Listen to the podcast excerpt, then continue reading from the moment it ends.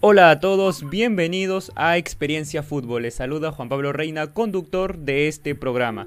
El día de hoy hablaremos de la Eurocopa. Ya hablamos el día de ayer de la Copa América, ahora va a tocar hablar del viejo continente. Y para ello me acompaña, como siempre, Ray Guamaní, alias Raichu. Ray, buenas noches y bienvenido. ¿Cómo estás el día de hoy? Muy buenas noches, Juan Pablo. Pensé que me dabas el pase porque el más viejo soy yo. Ojo. Eh, para hablar del viejo continente. Eh, saludarte a Santino, a Alonso, a ti, a Paola que acaba de entrar también eh, muy buenas noches y que ruede la pelota porque hoy día tenemos un programa eh, muy, muy cargado.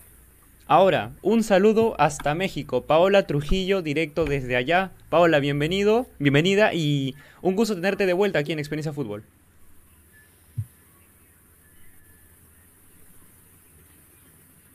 Hola, ¿qué tal? Es un eh, de vuelta a ustedes. Un saludo eh, para cada uno y pues bueno vamos a estar hablando de, la actividad de lo que nos ha dejado esa esa euro bastante pesos ahí ya vamos a estar comentando Muchas gracias Paola y recuerden a todas las personas que estén ahí en los comentarios que se suscriban, denle like y dejen sus preguntas porque nosotros vamos a estar leyéndoles y saldrán en pantalla además para inmortalizar su comentario.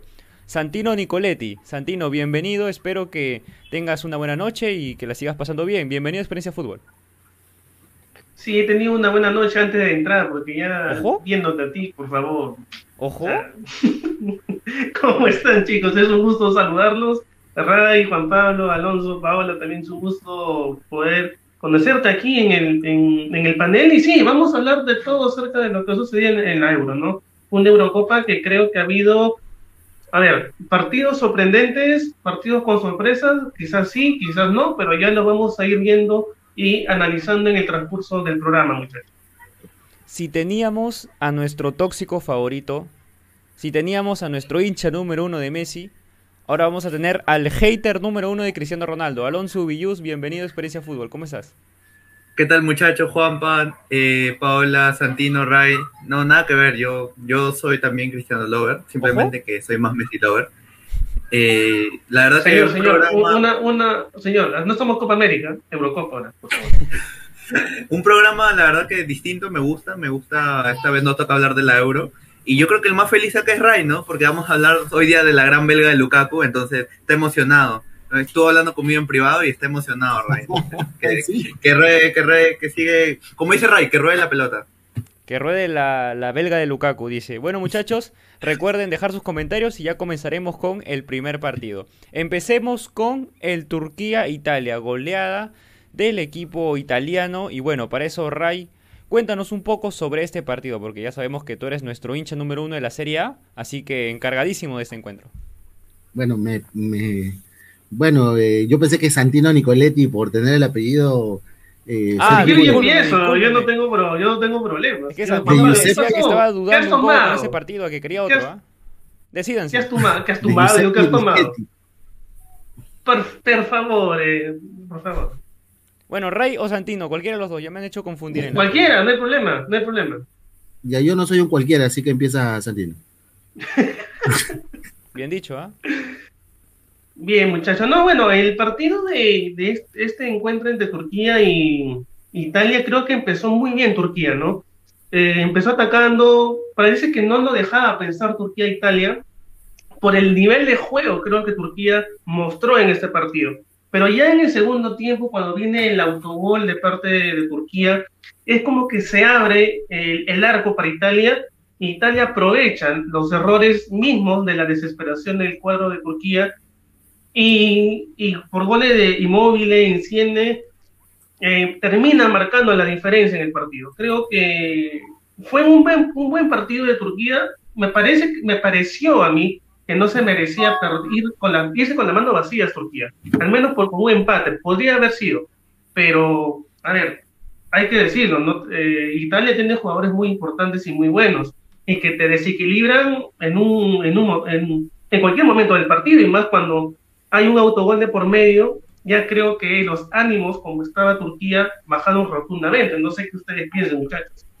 Santino, eh, te, ¿no te parece que hizo buen partido Turquía? ¿No te parece que Italia lo avasalla todo el tiempo y en el segundo tiempo recién termina eh, recibiendo los goles. A mí, a mí, a mí me parece. Sí, Juan Pablo, Juan Pablo. Santino, mira, antes quería, quería acotar algo rapidito. Mira, Turquía, mm, yo no sé si lo había dicho por interno o en una previa con nosotros mismos, muchachos, que para mí Turquía va a ser una de las sorpresas. Que Turquía iba a ser una sorpresa porque venía de ganarle a un Países Para mí es un Bolivia. Ojo, Turquía un Bolivia, no, Santino. No. Yo no, creo no, no, que... no, no, no, no, no, no, no mezclemos aquí las cosas. Son diferentes. Yo te doy la razón, ¿ah? ¿eh? Juanpa, porque Turquía fue sorpresa de que juegue tan mal. Yo esperaba un mejor Turquía. Esperaba un mejor partido de Turquía y esperaba un partido no tan vistoso de Italia. Italia termina siendo, creo que incluso con el 3 a 0 corto, porque el 3 a 0 por el segundo tiempo llegan los goles. Pero, pero creo que Italia, disculpa que te corte, eh, pero creo que Italia consigue, no sé, consigue el, abrir el arco en el segundo tiempo con el error de, de Turquía, con el autogol que hace Turquía. Pero el primer tiempo Italia le llega a Turquía por todos lados, o sea, 36% de posesión en todo el partido de Turquía. El gol termina siendo consecuencia del juego, o sea, el gol llega tarde, pero cuando cae el gol, el cerrojo defensivo o, esa mentalidad de mantener el cero en el arco eh, se rompe de Turquía Italia le empieza a caer, a caer, a caer, y creo que el 3 a 0 es justo, incluso diría que es corto el resultado. ¿Tú crees que si de repente, dime, Alonso, Disculpa que te corte, pero te doy, te doy a ti para que más o menos sepas las estadísticas que tuvo Italia y las que tuvo Turquía. O sea, Italia pató 24 veces al arco, de las cuales solo, de las cuales 8 fueron. Ah, perdón, 24 Paraguay contra Bolivia, ojo, capaz 8 no tiene sentido en su analogía. Turquía remató 3 veces y ninguna fue al arco. Además de que hablando de posesión, 64% para Italia, 36% para Turquía, 616 pases de, Italia, 360 de Turquía, 87% de precisión de, Italia, 78 de Turquía. ¿De verdad te parece que aparte de los datos y de lo que vimos en el partido, eh, eh, Italia no mereció ese resultado? ¿No te parece que incluso mereció un poco más? Incluso generó, generó para hacer más. Pateó 24 veces. 8 fueron al arco. Eh, los estadísticas están para, como te digo, las estadísticas muchas veces no no, te dicen, el juego. no reflejan el juego, exactamente, no te reflejan estas, estas sí reflejaron el juego. Exacto, pero en este caso ¿no te parece que lo refleja? Es que mira, también es que hay que aclarar algo antes de pasar a los comentarios que ya están llegando. Lo que pasa es que Italia en este partido fue un equipo más de posesión y Turquía ha mantenido esa estrategia de ser un equipo más directo, recuperar, salir de contra o salir rápido eh, para intentar salir de contragolpe, salir de contragolpe. Claro, y eso le impide que tenga poca, poca posesión.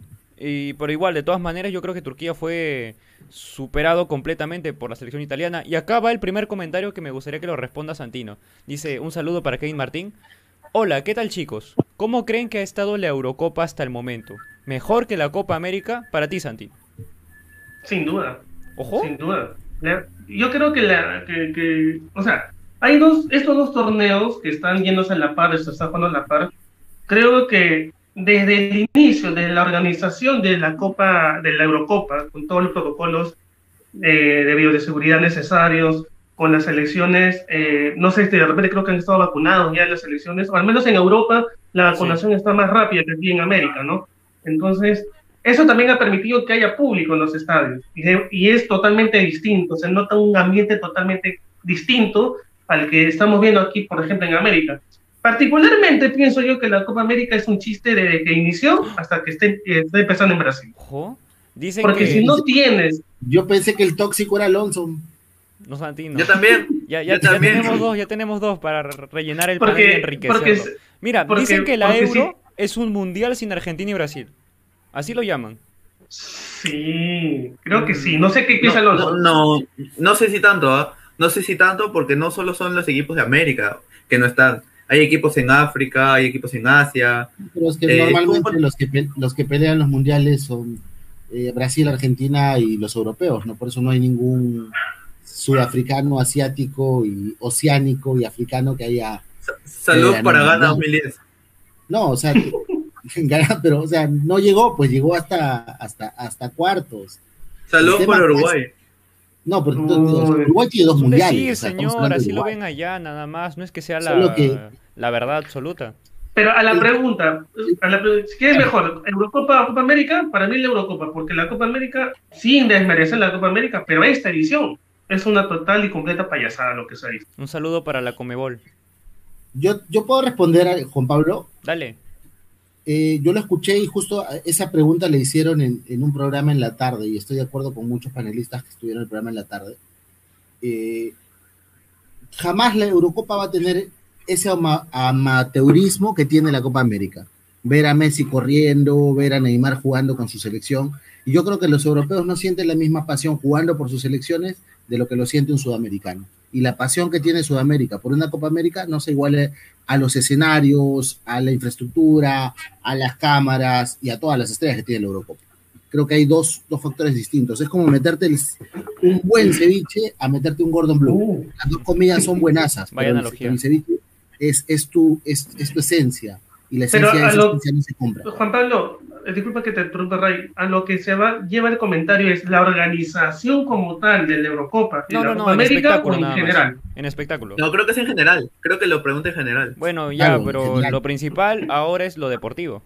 Ya, ¿cómo lo ven ustedes? Mira, para mí, mm, como es muy temprano para decir eso, por ahora, por los partidos que hemos visto, creo que me quedo con la Eurocopa. Por el espectáculo, nada más. Pero solo has visto cuatro, tres, cuatro partidos de la. Por eso, por eso, es muy temprano para decirlo. Pero por los que he visto, o sea, me puedo escoger cinco partidos de acá que me ha gustado más que, no sé, el Colombia-Ecuador. Cuando hablemos del Francia-Alemania, eh, ahí te voy a responder esa pregunta.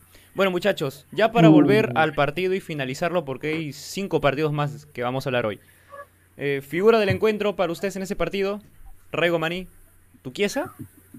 No, no, no. Me quedo con. Me quedo con. Ah, Giro. No, no, no, con Giro no. Eh, de Napoli, ¿cómo se llama? Insigne, con Insigne, Lorenzo Insigne. Lorenzo Insigne. Insigne. Alonso. Mi primo, mi primo. No, yo me quedo con Chiro, un gol y una asistencia. Chiro. Chiro Inmóvil. Santino Nicoletti, ¿a quién de tus primos vas igual a que, Igual que Ray. Concuerdo con Ray. Ojo, Insigne, Paola, ¿nos escuchas?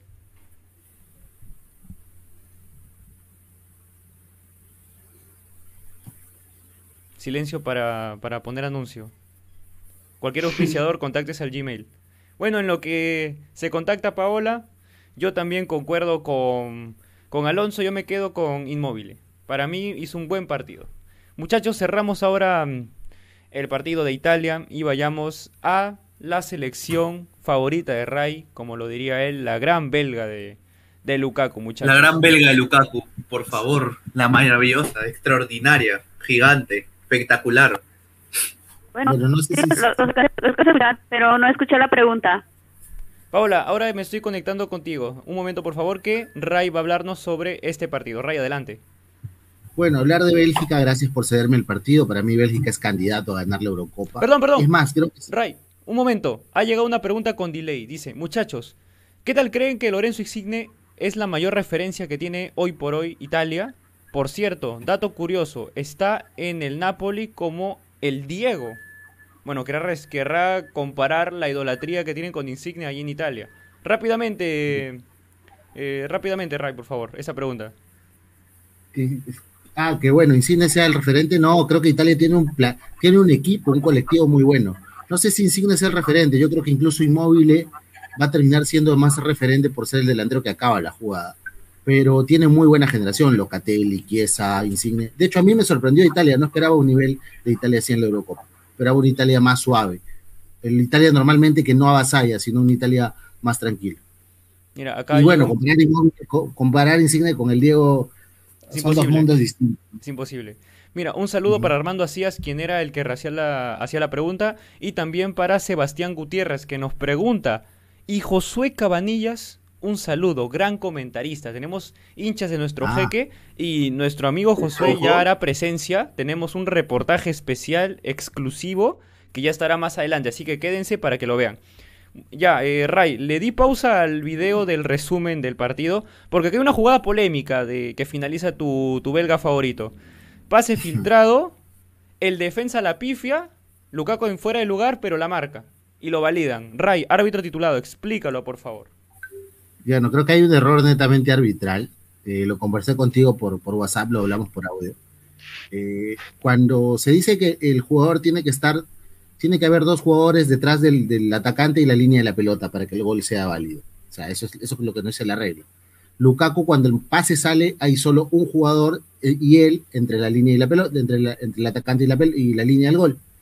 ¿Qué pasa cuando hay un rechazo, un mal despeje? Eh, no se considera pues pase. lo único que podría haber habilitado es de que el ruso controlara bien la pelota y en un afán de, querer defenderse la dé al arquero. Pero yo entiendo que los del VAR y el árbitro entienden de que de que lo que está haciendo Lukaku es un, lo que recibe Lukaku es un pase, o un, o, o, una, o un control fallido, que bueno, no se explica. Para mí, o sea, pegándote las reglas es offside. Y debería haber sido Claramente es una pifia del defensa. Claramente sí. es una pifia, sí, es una pifia, no es un pase. Así que eh, debía haber sido anulado eh, el gol. Bélgica no creo que necesite ayuda para, para sacarse a Rusia del camino. De hecho, Bélgica para los rusos. es es inmensamente superior a Rusia. Esperaba más de Rusia, esperaba más oposición. Eh, como, como diría, bueno, ahora que está Paola ahí, como dicen los mexicanos, ¿no? Es, un, es una Bélgica pasada de belga, ¿no? Ojo. Como dicen los mexicanos en su jerga, es, está pasado de belga, Bélgica. Qué buen equipo tiene Bélgica. Qué belgaza. Qué belgaza, de verdad. O sea, Bélgica termina coronando, creo que, como lo dije yo al inicio de que, de que empezaba a participar, si Bélgica no llega, por lo menos a la final, yo considero es un fracaso. Claro que se puede agarrar primero con Alemania y Francia y, eso puede cambiar, pero si Bélgica debería ganar con comodidad su grupo para no chocar, y en verdad, si Bélgica no lo, eso es la oportunidad de que Bélgica se lleve, se lleve una Eurocopa, porque qué buena generación de futbolistas que tiene. La mejor de la eh, historia. la mejor de la historia. Lo sí, yo incluso lo considero más que Francia ahorita, Bélgica. Ojo. Pues teniendo, pues teniendo finalizadores mejores en zona de ataque. Un saludo para Mbappé y Benzema. Francia creo que en colectivo tiene más figuras, pero Bélgica es ese, Bélgica es esos equipos que te ataca y, no, no, no, se, no, se, no se conforma con ganarte 1-0. Tiene que ganarte pegándote, tiene que masacrarte. Ese es el equipo de fútbol. ADN Bayern. Claro, ADN Bayern. Entonces, ese, ese tipo de fútbol Bélgica lo transforma en juego. Ojo. Pero al menos esta Bélgica defiende. Sí, Atalanta es de que voy, voy y nos agarramos a puñetes y tengo que ganarte, tengo que ganarte pegándote. Tengo que eh, ganarte goleando porque si no, no te gano. Porque igual Atalanta como gana, lo, como lo golea, también lo golean. Entonces, en la posesión, Bélgica tiene más posesión, tiene el, prácticamente el doble de pases, una efectividad del 90%, dos goles de Lukaku, que va para mí va a ser el, mejor 9, incluso va a ser mejor campeonato que Haaland y Lewandowski. Haaland está en Eurocopa. Ah, verdad, que Lewandowski, que no, que no ha hecho buen campeonato, pero te digo que Lewandowski, o sea, este es el campeonato para que Lukaku eh, corone, que es el mejor 9 clásico que hay ahorita en Europa, ¿no? Teniendo en cuenta la edad de Lewandowski y la edad de Lukaku, que son dos jugadores de características distintas, eh, Bélgica hoy le pasa por encima a Rusia y ahora viene Dinamarca y ahí voy. Que Dinamarca haber perdido con Finlandia y después jugar contra este Bélgica, quizás el próximo partido estamos hablando de que ya se despide Dinamarca del Eurocopa. ¿Cuánto ha cambiado para usted Dinamarca del Mundial a este Dinamarca? No, a Dinamarca le pasó lo de lo que le pasó a Perú, ¿no? Perú le llegó a Dinamarca un montón de veces y no le hizo el gol.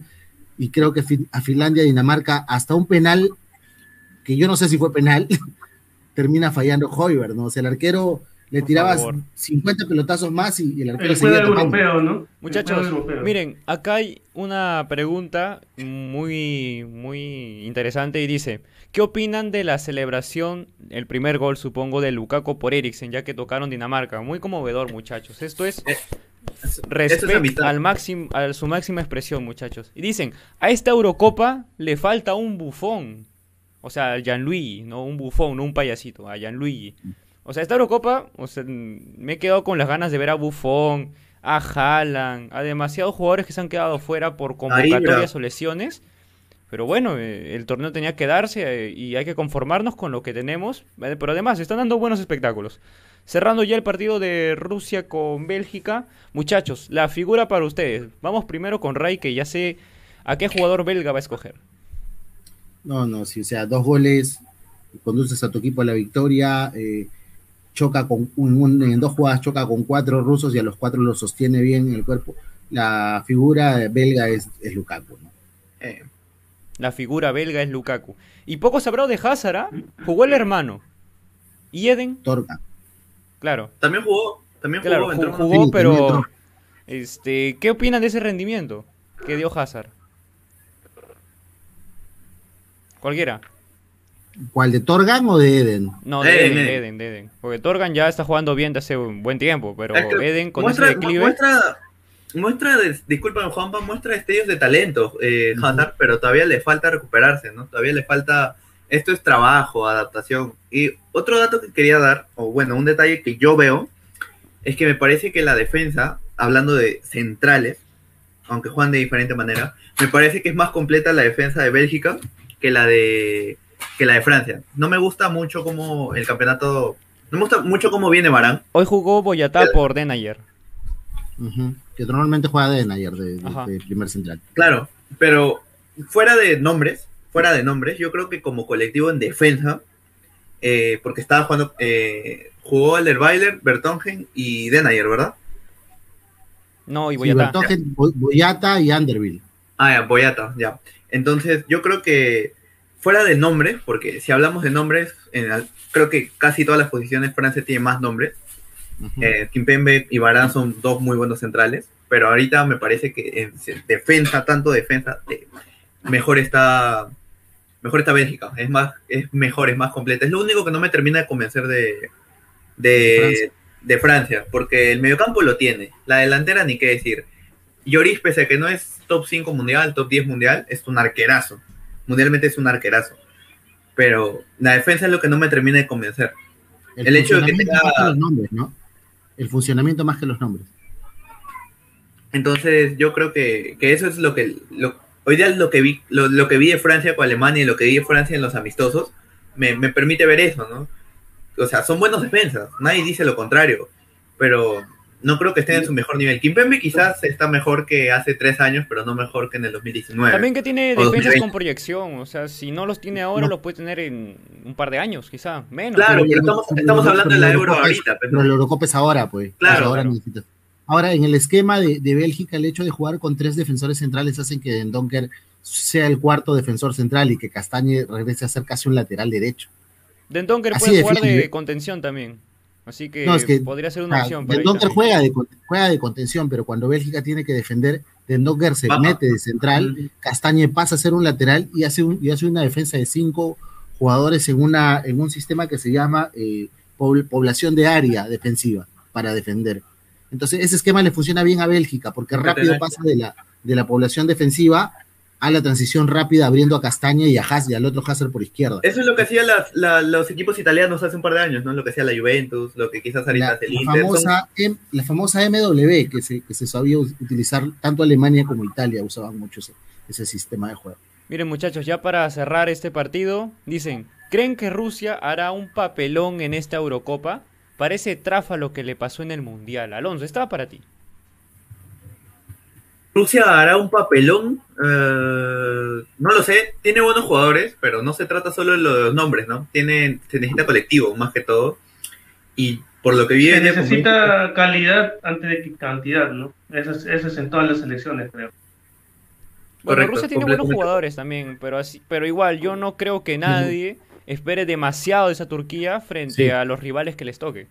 Así que papelón difícil, ¿ah? O sea. Ah, Turquía. perdón, perdón, perdón, Rusia, me confundí. No, Rusia. O sea, pero es que tampoco nadie espera mucho de Rusia. Rusia, o sea, tampoco le vas a pedir a Rusia que, que campeone, ¿no? O sea, ¿qué papelón puede ser? No le puedes. Si pasa segunda ronda, ya estaría bien Rusia, creo.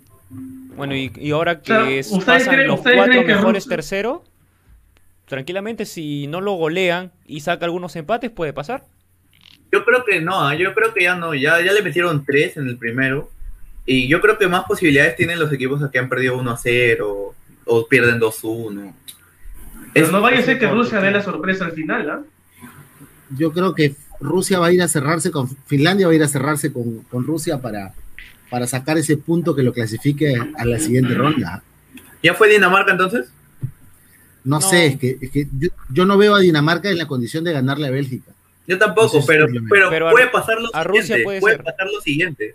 Discúlpame, Juanpa, que Bélgica le gane a, Dinamarca 1-0, 2-0, 3-0, 10-0 eh, y que Rusia y Finlandia empaten. Y en el último partido Bélgica gana su partido y Dinamarca gana y pasa como mejor tercero, pasa como segundo. Pero con, no, no puede pasar segundo porque ya Finlandia haría cuatro. Ah, cierto, cierto, cierto. Ya no pasa con, puede pasar como mejor tercero. Matemáticas para otro día, muchachos. Paola. Paola, si nos escuchas, la figura del encuentro del Rusia-Bélgica, ¿para ti quién fue? Bueno, Raya contestó y creo que nosotros coincidimos con él, pero hay que escuchar a Paola. Paola, ¿nos escuchas?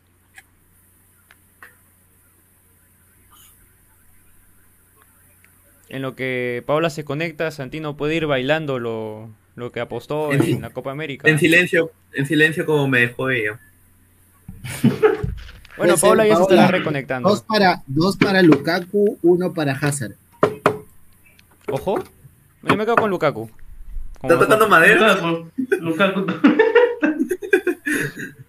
Pasamos ahora al siguiente su encuentro. Su teclado de ayer, creo, ya lo arregló. Ya, Ahora toca hablar de el Inglaterra-Croacia, partido que Inglaterra lo ganó por 1 a 0. Muchachos, aquí ya están viendo imágenes y Alonso empieza a hacer la posición con la que Sterling driblea exactamente igual. Bueno, muchachos, al final me sorprendió mucho la alineación inicial porque vimos a Trippier jugando de lateral izquierdo. Ojo con eso. Tripier usualmente juega en la derecha y me sorprende que pongan a Tripier por la izquierda por delante de Luke Shaw.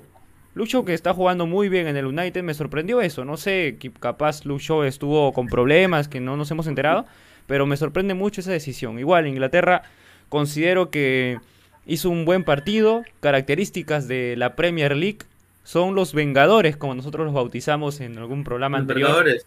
Juntar equipos, jugar jugadores del City, del Liverpool, del Chelsea, de del Tottenham, de toda la Premier. O sea, tienes a Sterling, a Kane, a Mount, una mixtura de jugadores increíble.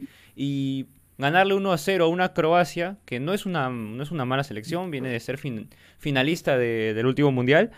Pero igual, se esperaba mucho más de esta Inglaterra, digo yo. Esperé mucho más de ataque, ¿ah? en ataque. Harry Kane para mí no juega un buen partido. Para mí Harry Kane no jugó un buen partido y al final termina ganando por un desorden defensivo que tuvo Croacia. Y muchachos, yo me quedo con, con esa imagen de Inglaterra. Y por lado de Croacia, considero que ese mediocampo tan bueno que tiene con Modric, Kovacic, tantos jugadores ahí también del mediocampo, siento que tiene poca creación. Más allá de que Inglaterra es un equipo que te presiona y te deja pocas opciones para que hagas esto. Me quedo con la imagen de Inglaterra siendo un equipo muy veloz y muy efectivo, pese a que no ha marcado tantos goles.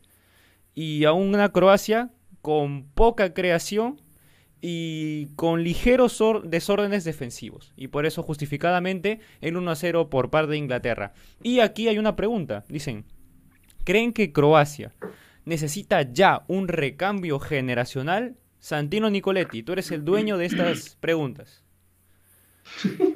No, yo creo que sí, ¿no? Yo creo que no solamente Croacia, sino eh, algunas selecciones que quizás no vienen o de repente no son favoritas en este Eurocopa. Ah, incluso algunas que sí son favoritas, creo que todas las selecciones en este momento necesitan un recambio. En Croacia, al menos, creo que sí, sí necesita un, recambio, porque hay muchachos, háganme acordar, porque a veces la memoria me falla. Este, esta Croacia eh, mantiene casi el, la totalidad de la, la, Croacia que se enfrentó a Perú en los amistosos antes del Mundial. Mm, a ver, te voy a dar las dos alineaciones para que puedas Bueno, Ray va a comparar las alineaciones, pero igual, eh, Croacia tiene muy poca variación. Porque, bueno, Rakitic ya no está, ya dijo que ya no iba a jugar más por su país, que es un jugador referente importante. Modric ya tiene una avanzada edad. Kovacic no es tan mayor. Perisic un poco. Revich también, no tan mayor, pero igual, muchachos. Eh, recambio Necesita Revich y Kovacic tienen 26, o sea, no es que no sean tan mayores, son jóvenes todavía. Todavía son jóvenes. No, claro, o sea, no son tan mayores, pero un jugador joven es de 22, 21, ponle por ahí. Ray, adelante. No, pero es un jugador, te repito, te doy la, alineación de, de, Croacia frente a Perú, bueno, la que arrancó, ¿no? Subasic, Silinic, eh, Vida, que es el que repite que si juega vida el partido hoy día, bueno, el de Croacia en Eurocopa, Korluka que no, que no está, Versálico, Brozovic, Rakitic que no está, Modric que sí, Perisic que sí está, Mandzukic que tampoco ya no está, y Kalinic. En banca estaban Kramaric, Kalinic, Jevat, Kop, Rock, Revic, Badel, Yaka, Pivanic, Bradaric, Nisic y Pasalic. De nada. Bueno, muchachos, ahí está la información 100% confiable de Ray. Y mira, aquí dice, parece que Juanpa es del Tottenham. A Harry Kane dámelo siempre. Sí. Bueno, eh, yo considero, yo admito que el Tottenham es un equipo que a mí me gusta bastante ver, por Harry Kane, por Son, en su tiempo también por Eriksen. Es un equipo que me gusta mucho, es mi equipo favorito de la Premier, pero no soy hincha, obviamente. por Aaron Lennon. ¿Cómo? Por Aaron Lennon. El chatito, el el dribleador. Ya no está Lennon. El Messi, el Messi, el Messi. No, ese ya, ya, no está Lennon hace tiempo, ya. Como 2012, 2013 creo que se fue. O sea, también estuvo Soldado, estuvo Walker, estuvo Modric. Tantos jugadores que han pasado por el Tottenham, Bale también. O sea, por el Tottenham han pasado buenos jugadores. Y de ahí, bueno, ha salido... Walker. Walker también, claro, Walker estuvo ahí. Y, no, bueno... Defoe, Defoe, el delantero, Defoe. Defoe. Germain Defoe, Robbie King. Robbie King también estaba. Berbatov. Mira, acá hay una pregunta de Paola por interno, que por problemas de conexión se va a estar comunicando por chat, pero vamos a hacerla en lo que lleguemos a ese partido. Por ahora vamos con esta de acá en los comentarios. Dicen, ¿ustedes creen que Sterling es sobrevalorado? Uy, muchachos. Yo digo que Sterling es un jugador que en partidos importantes a veces se enfría, como diría Alonso. Se enfría un poquito, ¿ah? Alonso. Acá, acá, nace. Es que es un buen jugador, ¿ya? Sterling es amagador, es joven, le falta la definición, que es lo, creo que lo más importante. Es como un Vinicius Junior, pero un poquito mejor. Le falta la definición. Un poquito mucho mejor. Un poquito mucho mejor, la verdad. Eh, le falta la definición, pero yo creo que eh, Sterling a veces se le se, lo sobrevalora mucho y de tanto que después intentan bajar de eso, lo infravaloran. Entonces, yo creo que es un jugador que está a veces arriba, a veces abajo, pero es, un crack. Es un crack, Alonso. Ojo. Es un crack. ¿Es un crack o un buen jugador? Yo creo que sí es un crack. Cuando está en su mejor nivel es un crack. Ahorita no lo sé. No, es un, a veces es un crack y a veces es un buen jugador. Total. O es crack o es crack. Pues. Es lo mismo que si pasa con Messi, porque Messi, eh, Messi está acá. No, Messi, Messi es el mejor. Messi sí es un crack. Ah.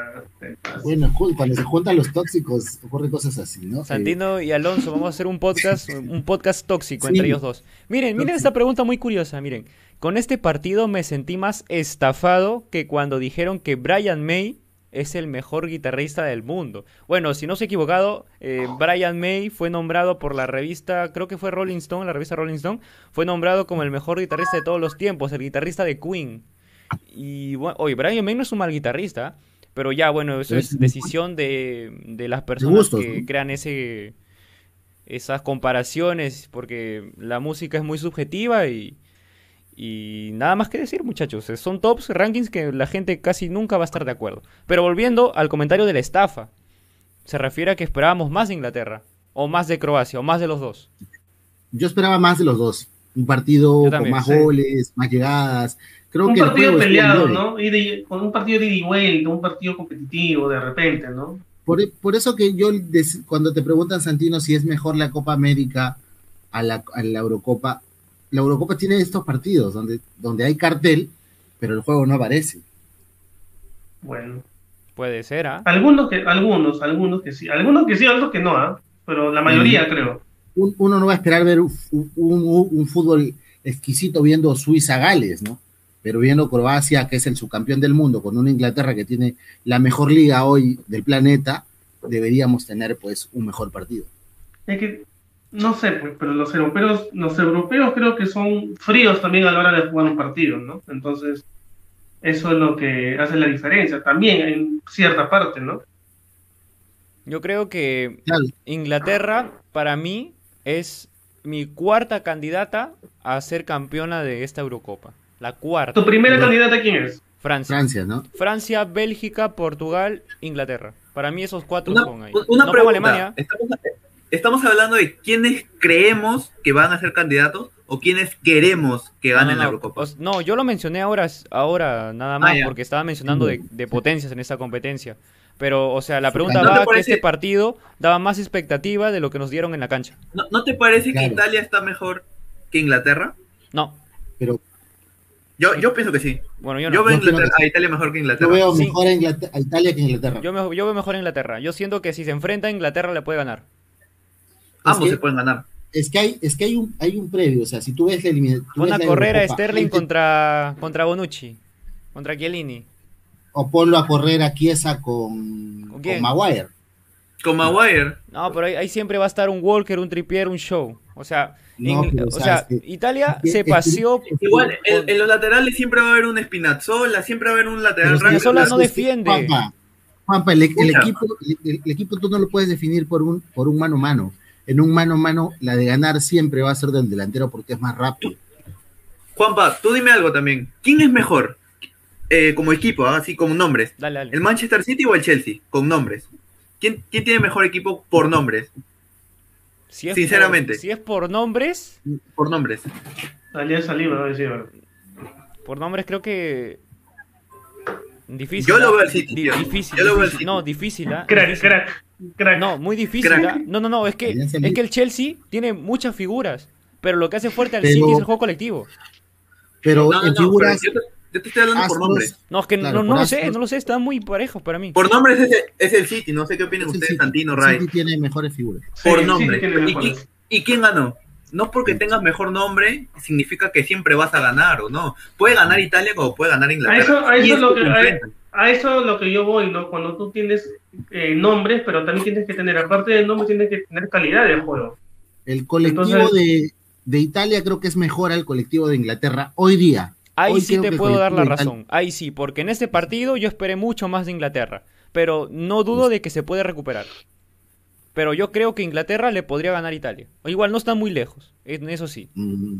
Mira, hay una pregunta de Acierta Deporte Oficial de Jesús Villanueva. Dice, hoy le costó a Portugal, ya hablaremos de eso. Le ganó en el final. Italia para mí mejor que Portugal.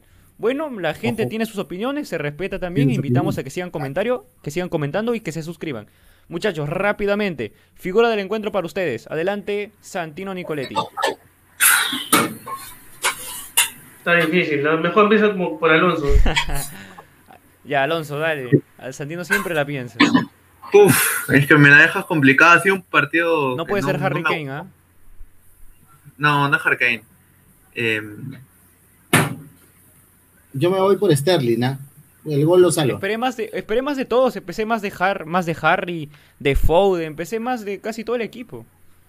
No, Phillips. Yo le doy la estrella a Phillips por la jugada previa al gol.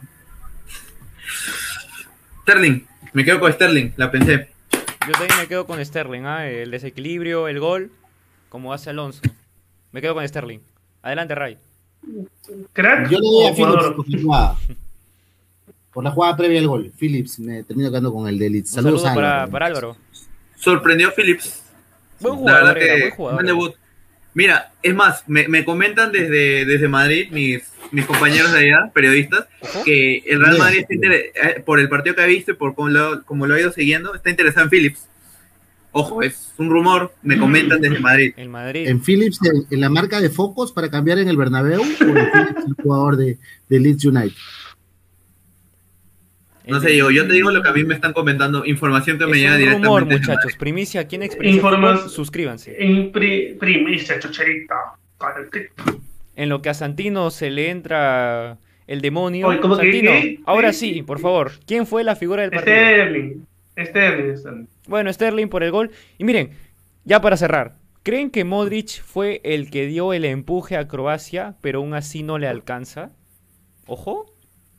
Pero lo que pasa con Croacia es de que tiene buen medio campo, pero el ataque no, no compensa al medio campo. Es que, tampoco Inglaterra lo dejó, tampoco Inglaterra lo dejó. Sí, en un partido parejo no hubo mucha elaboración, o sea, y el tema pasa porque lo hablemos cuando en, eliminatorias para el Mundial de, zona europea, le falta un 9, le falta un goleador, un jugador que por lo menos marque la diferencia. A Croacia, ya, decía. No lo tiene, no lo tiene.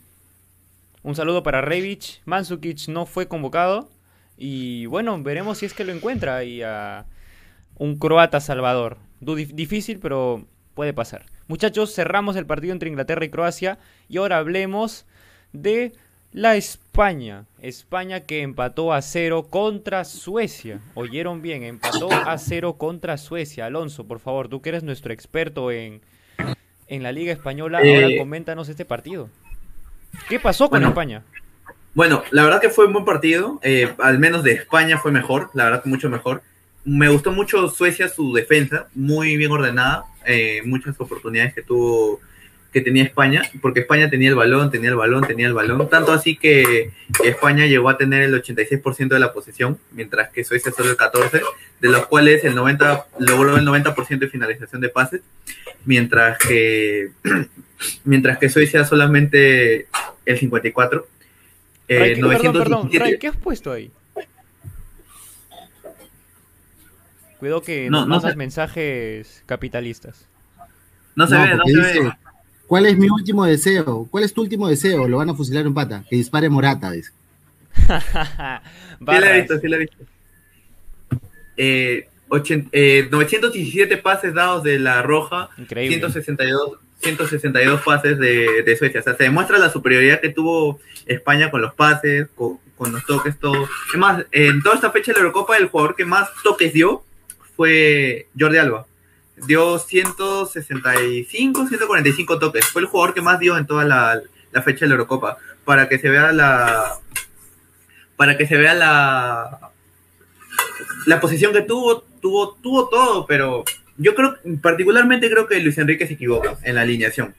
Yo creo que hay cosas que como, como entrenador español en, no te puedes permitir y es eh, por ejemplo, tener al capitán del, equipo campeón de la Champions afuera, en banca, a Llorente de lateral, teniendo, necesitando a veces a jugadores que, que van más allá, ¿no? Necesitando amplitud, necesitando velocidad.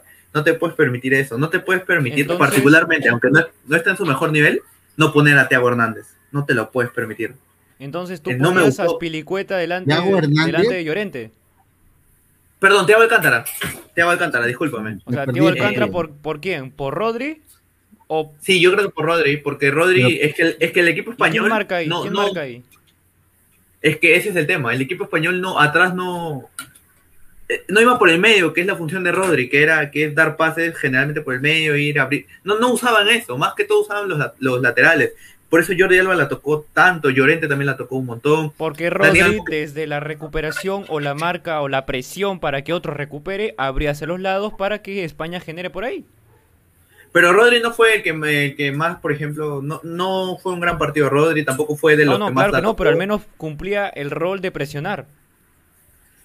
Yo creo que todos, ¿ah? O sea, no, no, no sabría cómo los hubiera puesto, pero, pero no, no hubiera puesto, no, yo hubiera puesto a Thiago y definitivamente hubiera puesto a Gerard Moreno antes que a Morata. Definitivamente. creo que la idea, la idea de Luis Enrique es clara, ¿no? O sea, España hizo 800 pases, ¿no? La posesión. 900, 917. Wow, es el equipo con más pases en la historia de un partido de fútbol. El tema pasa porque España sí le generó a Suecia. No es el equipo con más pases en la historia de, ¿No es el récord de pases? De la historia del fútbol de selecciones, ¿te refieres? Claro, de selecciones. Ah, de selecciones, ya, ahí sí, ahí Ahora va a sacar el Barcelona de no sé qué año. Ya, pero el tema pasa es que sí le genera eh, eh, España, pero lastimosamente Morata, mm, si fuese en Perú diríamos otra cosa ¿no? Eh, pero en este, en, este, en este caso Morata se puso los chipones al revés, ¿no? Mira, mira, mira. Acá hay algo relacionado, dicen.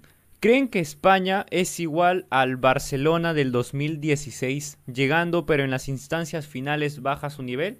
Bueno, si quieres comparar un Daniel Olmo, Morata, Torres con un Messi, Suárez, Neymar.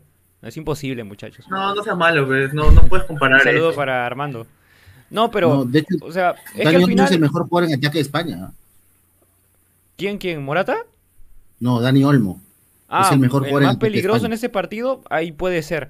Pero mira. No, de, este partido no fue, pero de que es el que más ha estado demostrando en la cantidad de partidos que ha jugado. Yo sí estoy de acuerdo con Ray, es Dani Olmo. No, o sea, en, o sea, en ese partido no lo consideras que fue el más peligroso en ataque. No, no fue el más peligroso. Jordi, Jordi. Jordi. O sea, Jordi Alba. Es que fue el que fue el que más, más filtró, ¿entiendes? O sea, porque yo, yo, Dani Olmo en otros partidos lo veo patear más, lo veo desequilibrar más. De este partido no, no, me, no me gustó. Ya, pero de los tres que estuvieron arriba, ¿cuál fue el mejor? Ah, no, de los tres que estuvieron arriba, sí, Dani Olmo. Ya, pues, eso es, eso es.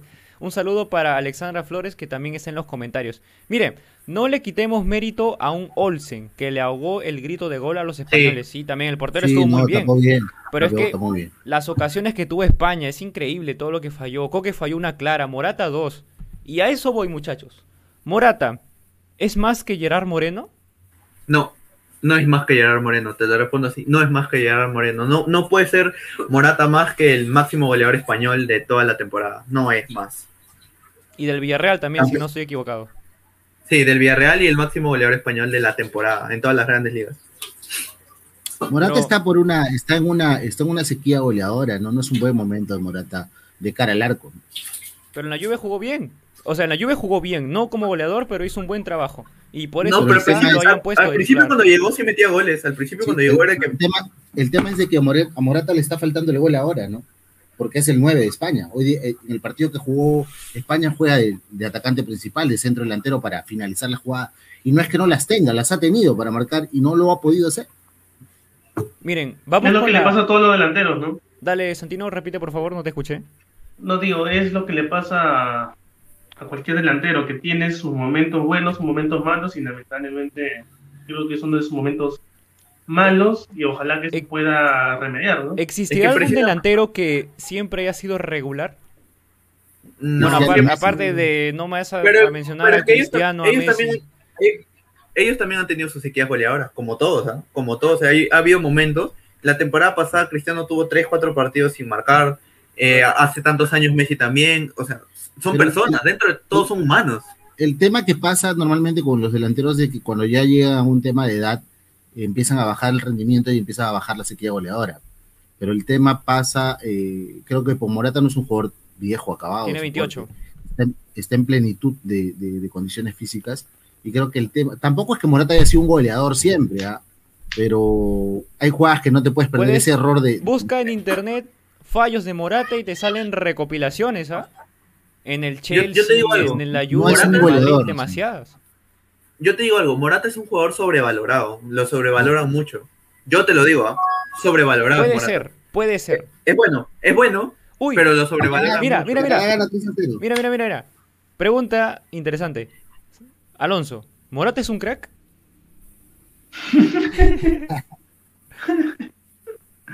un jugador, un buen jugador. Yo creo que es un buen jugador. Ah, bueno, bueno, bueno. Yo también creo que es un buen jugador, pero es que también en esos momentos importantes desaparece. Bueno, no desaparece, te voy a hacer, te voy a hacer una lista, te voy a hacer una lista actual de los cracks y de los buenos jugadores, ¿ya? Que yo considero al menos por favor, para, el programa, para un especial, para el fin de temporada, muchachos, que ya estamos para el Para el programa te la pongo ahí acá. Ojo. Cázar es un crack, porque siempre que juega hace crack. Barra. que Marcelo Moreno Martí, por ejemplo, entonces que se recupere del COVID, por favor. Ahora, vamos con las preguntas de Paola. Dicen, ¿qué opinan de la actuación de Pedri en la selección? Es brillante. El jugador es brillante. Como de, apenas 18 años. porque lo será Barça, ¿no? Sí. Apenas 18 años y lo que hace es es increíble, ¿no? muy le falta. muchacho, muy completo. Tiene mucho, tiene mucho camino por recorrer. Esperemos que no se trunque la carrera, que no baje su nivel, pero lo que hace es, para tener apenas 18 años, y no lo digo yo, lo dicen jugadores como Río Ferdinand, eh, no me acuerdo qué más que otros jugadores que vieron el partido, que Pedri fue... Waldir también dice que Pedri es un crack. ¿Quién? Waldir Sáenz dice que Pedri es un crack. Alonso, ¿Pedri es un crack? Sí, pero Pedri yo creo que... No, yo creo que Pedri está en camino a ser un crack. Ahorita es un buen jugador. Está en camino a... Es un pichón de crack. Creo que Santino se atora. ¿Sabes, quién es, sabes, quién es, quiénes son cracks? Lukaku y sus belgas. Ellos sí son cracks. de Bruyne. De Bruyne es crack. De Bruyne es crack. De Bruyne es crack, o sea. Creo que ahorita es el jugador mejor posicionado para ganar el balón de oro. Muchachos, para ya cerrar este partido y culminar con dos más que nos faltan, quisiera hacerles una pregunta. Miren, España, que la manda Paola Trujillo en los comentarios. ¿Estará España para conquistar algo en esta edición de la Copa América? Mira, yo de la Eurocopa, yo de la Eurocopa, de Eurocopa. De la Eurocopa, no Copa América. Perdón, perdón, leí mal. De la Eurocopa. ¿Ustedes creen que, eh, o sea, mira, yo, yo creo que esa selección española va a decepcionar feo, ¿ah? Feo, feo. Yo lo puse decepción, ¿ah? Yo lo puse. Yo también. Alonso. Yo, yo creo que depende de lo que haga Luis Enrique. Yo creo que si pone a Gerard Moreno las cosas cambian. Y bueno, no solo a Gerard Moreno, sino ciertos cambios, porque como vimos, no juega mal. Ojo, bueno, tampoco es que Suecia sea una potencia mundial deportivamente hablando, al menos en fútbol. Isaac solito, la defensa pasó tranquilamente, ¿ah? No, fue tranquilamente. Fue, si tú ves ahí la jugada repetida, es la por que le saca el balón, le rebota y le queda. Y después la por se barre y le queda a Isaac, le toca a Llorente. Esto es un blooper, pero de ambos, o sea, de ambos. porque el balón llega, le rebota, le vuelve a rebotar, pasa el balón. Pero hay mérito también de Isaac en aguantar dos veces, en amagar dos veces a... Eso también es, eso, también es verdad, es un mérito. Es un mérito con cierta fortuna también. Fortuna, ah, fortuna. También, eso totalmente de acuerdo, muchachos. Yo creo que España, Juanpa, yo pienso, yo pienso que antes se esperaba que podía solucionar más. Con lo que he visto, yo creo que España cuartos puede llegar. Yo creo que en a cuartos puede llegar. Yo también, yo también, pero creo que mucho no le pido a esta selección española. O sea, porque no, creo que llegue. Yo creo que no pasa cuartos. Yo diría que ese va a ser su límite.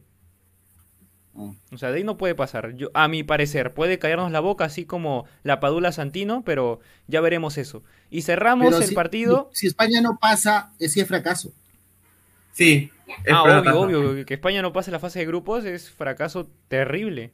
Miren, para cerrar ya, faltó Ansu Fati. Ojalá que no sea un crack de cristal como Robin. Bueno, Ansu Fati tiene un gran tiempo eh, lesionado y esperemos que se, con, que se recupere porque eh, con Ansu Fati la selección española puede dar un salto enorme. Ansu Fati, Ansu Fati ya está, ya está mejor, ya está mejor, está dando buenos resultados, ya no siente dolor en la rodilla y se dice que regresa para la pretemporada en julio. Grande, Alonso, que, información 100% real. ¿no? Es muy bueno Ansu Fati, me gusta como juega. Ahora dicen... También, también tiene de dónde salir, ¿no? Dice, ¿creen que Luis Enrique dejó de ser bueno desde sus títulos con el Barça? ¿O sigue siendo bueno? No, sigue siendo bueno. Por algo está acá. Sí, claro. O sea, si no fuera por, sus, por los fallos, hubiera ganado este partido y no estaremos diciendo esto. No, no solo eso, sino es porque, o sea, el, el, Luis Enrique, hay que respetar a los técnicos por su forma de, de, de, seguir sus estilos. Y tú ves jugar España y ese estilo de lo que quiere Luis Enrique, jugar, jugar. De esa forma le gusta jugar al fútbol. ¿Saben por qué es criticado a Luis Enrique Juanpa? ¿Por qué? Porque no ha llevado gente en Madrid. Por eso lo están criticando tanto. Desde los años 30 que no pasa eso. Pero, pero del Madrid solo llevabas a Ramos y, creo que otro español. O a Nacho. Yo no llevaba a Ramos. Yo llevaba a Nacho. A, Nacho sí lo llevaba. A Nacho, sí, a Ramos no. Yo sí, llevaba, yo sí a Ramos. Pero también está. No llevó a Asensio tampoco, por ejemplo. También es un jugador que ha estado mucho tiempo en la selección. Pero no está haciendo. Pero Ramos es el capitán de la selección. Pero no está en buen nivel. Pero es que no, es precisamente lo de Morata, o sea, Morata es un gran, es un jugador que siempre llaman, pero Gerard Moreno está mejor que Morata. Gerard Moreno está haciendo mejor papel, pero no lo ponen. Lo que, tiene, lo que tiene Moreno que no tiene Morata es gol. Moreno tiene mejor gol que, que Morata, o sea, tiene más cantidad de gol. No, y Moreno también crea más, crea más. Muchachos, falta el partido de Portugal y de Francia. Tú ves el Villarreal, tú ves al Villarreal, Moreno empieza el medio campo y te abre, te corre. Ojo. Bueno, yo, yo no sé si Moreno te abre, la verdad, no, no, te, abre el campo, ah, ah, te abre el campo, corre. Porque hay que decirlo, es distinto que Moreno te abra a que te abra un Moreno. Un Moreno Martins, dice Santino. Moreno Bueno, muchachos, eh, ya para finalizar este partido, cerramos con eh, la apuesta. Mira, con la apuesta de Jesús Villanueva. Dice: España a semis, me arriesgo. Dice: Suscríbete para que salga el iconito de Messi y lo veas. No sé, yo, yo, yo también creo eso. ¿ah? Me las, yo también pienso igual que él, pero no me la quiero jugar. De ahí pasamos clip, de ahí pasamos clip a ver quién acierta y quién no. Y al final, Armando dice: Ray dice: Mira, Armando dice: Ray, dice: Ray dice: Respeten a Luis Enrique. Ojo. Y con esta frase. respeten como la Paula, por favor. No. La figura, la figura. Ah, bueno, la figura, muchachos. Hoy sí. Jordi Alba. Jordi Alba. Mención honrosa para Isaac. Me gustó mucho también cómo jugó. El de la Real. Yo, no, fuera, fuera ya de bromas, yo, yo le doy a Olsen, pero si quieres una mención, yo le daría a Jordi Alba. fuera de que sea Barcelona, lo que quieras, yo, yo se lo haría yo Jordi Alba porque fue el que más llegó y todo. Pero Olsen, con las dos tajadas que se mete, que son goles. Eh, ¿Olsen figura Santino? Sí. Completamente. Y ahora vayamos al partido del bicho, de Cristiano Ronaldo, el hombre favorito de Coca-Cola. Pasemos a hablar de este encuentro, muchachos. Por favor, adelante, Ray. Cuéntanos un poco sobre este partido. Bueno, eh, creo que Portugal termina consiguiendo sobre el final el tesoro que había buscado. No muy bien, hace un primer tiempo no bueno, un primer tiempo parejo. Creo que Hungría le cierra sobre todo el espacio final a Portugal. Portugal intenta eh, eh, llegar de, de, muy buena forma, pero hasta tres cuartos de cancha porque después no se lo permite Hungría. Un dato que a mí me pareció espectacular y ojalá que se repita muy seguido, estadio totalmente lleno en Budapest. Lograron superar la pandemia y la gente está volviendo a la cancha. Eso es una buena noticia.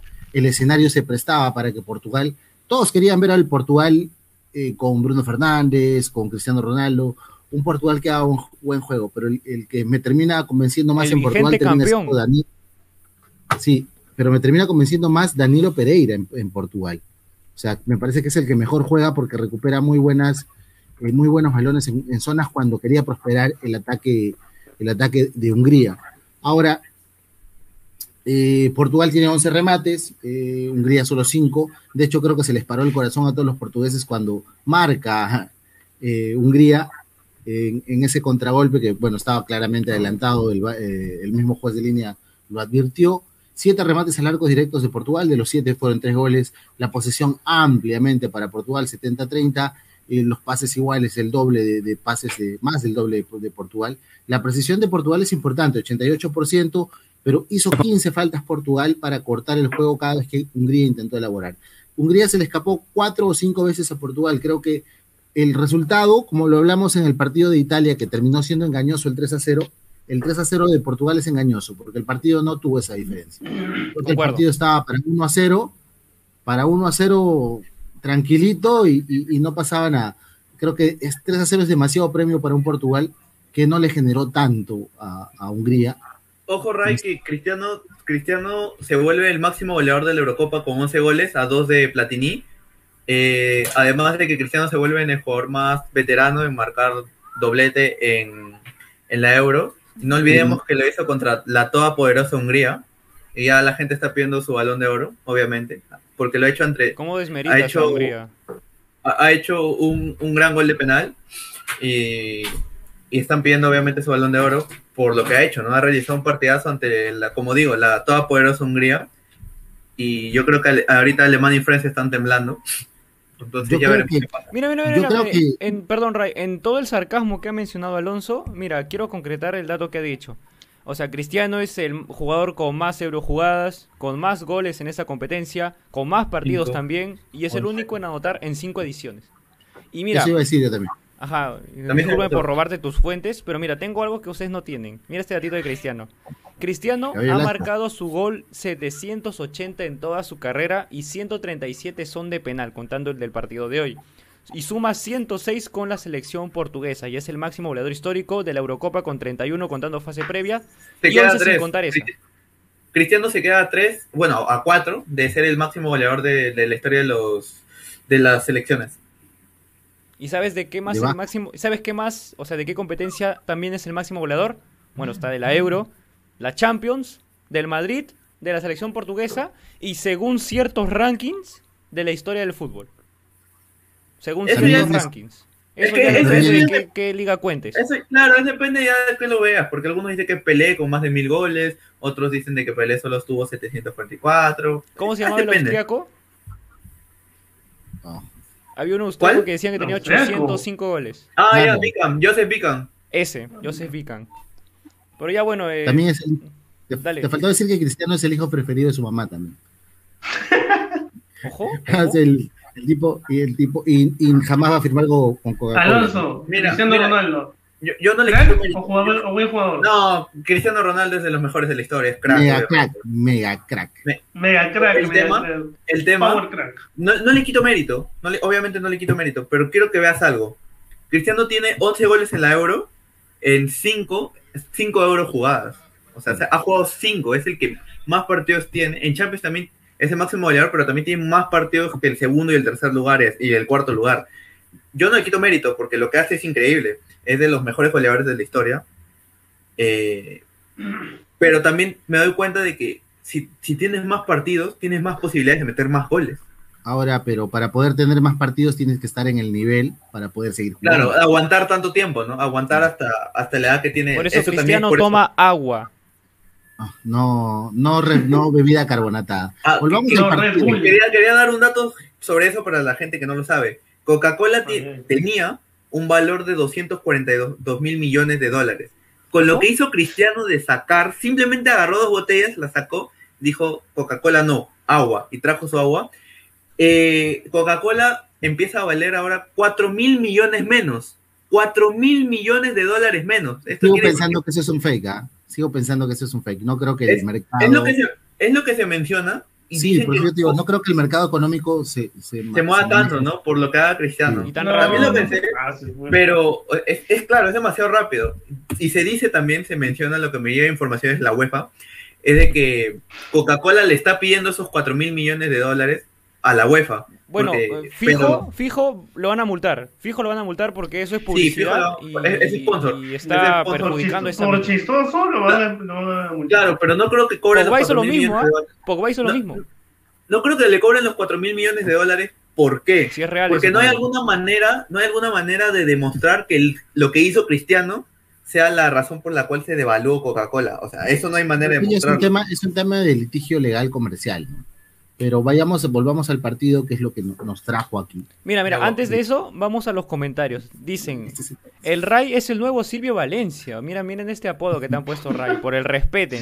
Había una pregunta que voy a dejar para el final. Miren, dato curioso, Cristiano Ronaldo es el único que ha estado en cinco Eurocopas. Sí, lo acabamos de mencionar. Dicen, ahí está, aquí está la pregunta interesante. Alonso, va para ti, pero no te alteres, por favor. Dice, muchachos, ¿creen que Cristiano Ronaldo es mejor que Lionel Messi porque siento que este partido lo demuestra. Cristiano puede hacer jugar a un equipo, aún así todos no sean buenos. Messi demostró que no puede hacer eso. Mira, antes de que empieces Alonso, yo no estoy del todo de acuerdo. Porque como lo dijo Ray, este partido es engañoso. El partido estuvo Portugal muy bien en la zona defensiva, pero con poca proyección en ataque. Y ese 3-0 en, recién en los 84 para marcar después en el 87 y 92 maquillan un poco lo que ha sido el desarrollo del encuentro. Así que yo diría que Portugal no hizo un gran partido como se esperaba, pero el resultado ayuda a que eso se camufle y no sea tan explícito de que le fue complicado jugar contra Hungría. Así que Cristiano, además Cristiano estuvo muy desaparecido, ¿ah? hasta el penal. Muy desaparecido.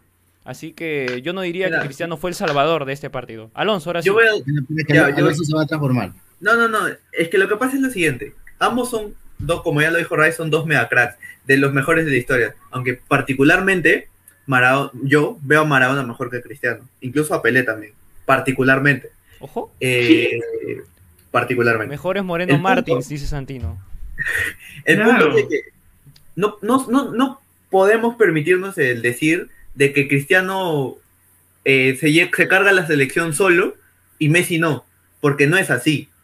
Eh, el equipo eh, Argentina depende mucho de Messi. Ya lo habíamos hablado hace unos programas con Ray, lo, lo estamos comentando. Hay muchas veces de que los balones se los dan solamente a Messi y cometen errores, y por este tipo de cosas se ocasionan quizás contras o ocasiones de peligro, etc, etc, etc. Lo que pasa con Cristiano es que Cristiano es el que marca los goles, el, el Messi hace, jugar al, Messi hace jugar al equipo y Cristiano marca los goles del equipo. Messi finaliza la jugada. Claro, claro. Este, Cristiano es finalizador, Messi es más creador, más no sé, son, son juegan de distintas posiciones. O sea, Messi la cabeza y Cristiano es el cuerpo, por así decirlo. Podríamos decirlo, ¿no? Podríamos decirlo, pero también el tema es de que se, se habla mucho de que Cristiano es mejor goleador que Messi, pero si revisamos los registro los promedios, Messi tiene un mejor promedio de gol que Cristiano. Tiene menos partidos y aún así mayor cantidad de goles que Cristiano cuando Cristiano tiene más goles. Messi me parece, Cristiano tiene un 0.73 por, eh, promedio de gol, mientras que Messi tiene un 0.81. Messi es el máximo asistidor de toda la historia del fútbol. Sí, Cristiano es el máximo goleador de toda la historia del fútbol, si es que lo vemos, si es que lo queremos ver desde ese ranking, pero Cristiano tiene más de 100 partidos que Messi. ¿Qué pasa si Messi completa esos 100 partidos? Puede como no puede alcanzarlo, puede ser como no puede ser. ahora yo veo que es por una cuestión de gustos, ¿no? A algunos le va a gustar más Cristiano, a otros le va a gustar más Messi. decir que por un partido, por el partido de hoy día, Cristiano es más que Messi, es tan absurdo como decir que porque Messi no gane un mundial no termine siendo el mejor, el mejor jugador de la historia de Argentina. O sea, el, tema pasa por un gusto personal y para eso eh, yo que tengo un poco más, que he visto más jugadores, eh, te puedo decir que hay algunos que me gustaron más que Cristiano y que Messi, pero yo concuerdo en algo que Messi y Cristiano son mega cracks, o sea, definitivamente su nombre, el nombre de los dos está en el Olimpo del fútbol entre los cinco mejores de la historia del fútbol están los dos. Ahora, ¿en qué orden? Cada quien se lo pone, ¿no? Hagamos algo. Para el próximo programa, que cada uno traiga su top 5, top 6 de mejores jugadores de la historia. Eso puede ser cuando ya no haya partidos y tengamos que rellenar. Así, pero buena idea. Para ti, ¿quién es el mejor de la historia? Tú que has visto más que nosotros, ¿tú quién crees que es el, mejor jugador de la historia? Para mí, el mejor, el que más me ha gustado a mí jugar como jugador. Adivinaré, es Maradona. Riquelme, para mí ha sido Riquelme. Ah, bueno, Riquelme. Ah, pensé que iba a ser Alejandro Villanueva. No, a ese no lo vi jugar. A ese no lo vi jugar. Eh, bueno, para mí es, o sea, es, es, es Riquelme, para mí el que más me gustó. El mejor de la historia. Claro, fuera de gustos, el que tú creas, digas, mira, me gusta más Riquelme, pero yo digo, ¿sabes qué? Él sí me gusta. Maradona, Pelé, Di Stefano, Craig, Cristiano, Messi. Es que, por ejemplo, si me pones Cristiano y Messi, yo te digo Cristiano yo, me, yo tuviera la plata, me compro a Cristiano. Me parece que para mí va a ser más útil. Yo te defino a Messi como talento puro y Cristiano es una máquina de, trabajo, o sea, una, cuestión de... Pero no crees que, mira, yo estoy completamente respeto eso, pero siempre... que Francia, muchachos. siempre que escucho eso, digo, ¿qué quiere decir? O sea, Cristiano trabaja y Messi no trabaja entonces, o sea, Messi lo que está haciendo estos 15 años no es trabajo, no es aguantar durante 15 años, durar, ser de los mejores del mundo durante 15 años, no es trabajo. Pero es que, con, tú, con, Messi, tú recuerdas mucho el fútbol, es un fútbol más lírico, mucho más bonito. Es más estético lo que hace Messi. Pues, o sea, como hablábamos ayer, ¿no? Tú no estás acostumbrado a que Messi haga goles de tiro libre que parece que son fáciles. Y en verdad no son tan fáciles. Bueno, muchachos, ya terminando este debate, Buena idea la de Alonso de poner un ranking de los mejores jugadores que hemos visto o de que hemos disfrutado. Ya será por otro programa. no, no, no, no, no solamente los que hemos disfrutado, quizás por, quizás en la historia, ya ponle, en la historia. Claro. Ya bueno, Santino, contigo quiero cerrar este comentario chiquitísimo. ¿Messi o Cristiano? A ver, ¿cuál? ¿Messi o Cristiano? ¿Puedo elegir uno? ¿No, ¿Solamente es uno? No, claro, sí, solamente uno. Messi o Cristiano, ajá. Messi o Cristiano. Cristiano. ¿Por qué? Rápido. ¿Por qué? Mucha. Solo falta que diga, buena pregunta. buena pregunta. Mira, en lo que piensa Santino, yo me quedaría con Messi porque siento que es un jugador, no digo más completo en ciertas áreas, porque obviamente son biotipos distintos, características distintas, pero siento que Messi hace mejor para un equipo que lo que puede hacer Cristiano. Como eso yo lo veo así. Y miren. En selección, dices. En donde sea. En su club, en selección, en su barrio, donde sea. Así quieres crear tu equipo tú mismo, así tengas a 10 cojos y tienes que elegir a Messi o Cristiano, ¿con quién te quedas? A eso va en general, Cualquier club, selección, tu barrio, tu casa, donde quieras. Santino, va para ti. Ah, para mí, yo sé que era para Juan Pablo. Dale, Santino, y contigo cerramos. No, yo me quedo con, bien chévere. Dale, yo me quedo con Cristiano. Con Cristiano porque está demostrando hasta el momento que apoya y aporta donde está. En cualquier equipo donde esté, aporta, apoya y es un referente. No, es un referente tanto en su selección como en los clubes donde él está. Y, y creo que sí, Alonso, creo que sí, falta de respeto. No, no, no, no, no, me, no me estoy riendo de eso. Mira, mira, mira, mira el chat privado. A ver. Ah, bueno, ya, ya lo leeré, ya lo leeré. Le lo veo después para que no se rían. Bueno, lo que Santino ya dijo claramente que Cristiano, pasemos ahora al partido final de la noche. Tenemos el Francia-Alemania, el partido estelar, el más llamativo que nos dejó la primera jornada. Veíamos un partido increíble, el grupo de la muerte junto con Portugal y Hungría. Un F para Hungría desde ahora. Y bueno muchachos, hablando de ese partido, empecemos con las formaciones. La novedad aquí con lo habitual que salían estos futbolistas. Ya iré con tu pregunta, Armando, ya la vi. La quiero guardar para el final porque está buenísima. Mira, primero hoy jugó Rabiot Portolizo por parte de Francia, lo más destacable. Y por el lado de Alemania, lo que yo destaco, pese a que en el amistoso anterior ya jugó, es Müller delante de Timo Werner. Un enganche por delante de un delantero centro que no es tan delantero centro, pero usualmente juega en el medio. Y bueno, para no alargar mucho esta intervención, Francia ya se caracteriza por ese juego eh, no de posesión, pero un juego de toques y rápido sin ser tan directos, que es algo que hace que tengan mucho más tiempo, mucho más control la pelota, con jugadores como Kanté que cortan, roban, combinarlo con Pogba que conduce, reparte, es un equipo muy completo, yo digo yo, y mi favorito a ganar, y ya veíamos el primer gol de Francia, que fue una diagonal de Pogba para llegar de, Hernández y termina cometiendo Hummels un autogolazo. Que era igual, era muy difícil sacarla porque la posición era complicada, pero ahí está el gol de Francia. Y bueno, después de eso Alemania intentó despertar. Tony Cross tuvo varios tiros libres, que seguro Alonso me dirá que Messi también lo hacía, que Messi lo haría mejor, pero bueno, complicado de Tony Cross. Y al final, este envión anímico le duró muy poco, de ahí Alemania se desinfló, Francia volvió a tomar el dominio del encuentro y al final el partido terminaría con un 1-0, después de anularle dos goles a Francia bien anulados, por uno de Mbappé y uno de Benzema. Y ahora muchachos, después de este pequeño análisis, yo quisiera preguntarles algo. Este partido estaba para un 1-0, o sea, ¿ustedes esperaban que quede 1-0? O sea, teniendo adelante a un Griezmann, Mbappé, Benzema, adelante un Nabri, Müller por parte de Alemania, ese partido pintaba para un 1-0. ¿Esperaban algo más? Cualquiera, Ray. Esperaba un 2 2, un 3 2, un partido con más de tres goles. Y la verdad que fue mucho ruido y pocas nueces, en verdad, el partido. Bueno. Es que yo, es que yo creo lo, lo que pasa es que cuando, a ver, cuando llegan selecciones que normalmente nosotros vemos que pueden ser las favoritas y se encuentran entre ellas, siempre va a haber un cuidado de ambas. Un cuidado en que de repente se van a ver o se van a, en pleno partido, ¿no? Van a analizar un poco qué cosas quieren hacer, qué es lo que quieren proponer o qué es lo que quieren cuidar, ¿no? Porque si bien es cierto, ambas selecciones también tienen que cuidar un poco, eh, lo, y cuidar y esperar lo que la otra, la otra selección vaya a hacer. Entonces, para mí creo que pasa por eso, ¿no? Y es por esa razón que se vio el partido por una solamente una mínima diferencia de Francia. Particularmente pienso que es eso, no sé qué piensa Alonso o tú, Juan Pablo. Puede ser, puede ser lo que dice Santino, también hay un cierto respeto, selecciones campeonas del mundo con gran presente, pero yo me quedo con algo, me quedo con esa falta de gol. Mira, yo de la previa, o sea, yo creí que ese partido iba a quedar 2-0 por parte de Francia. Le atiné y hice una encuesta en mi Instagram jp.reina, síganme en Instagram.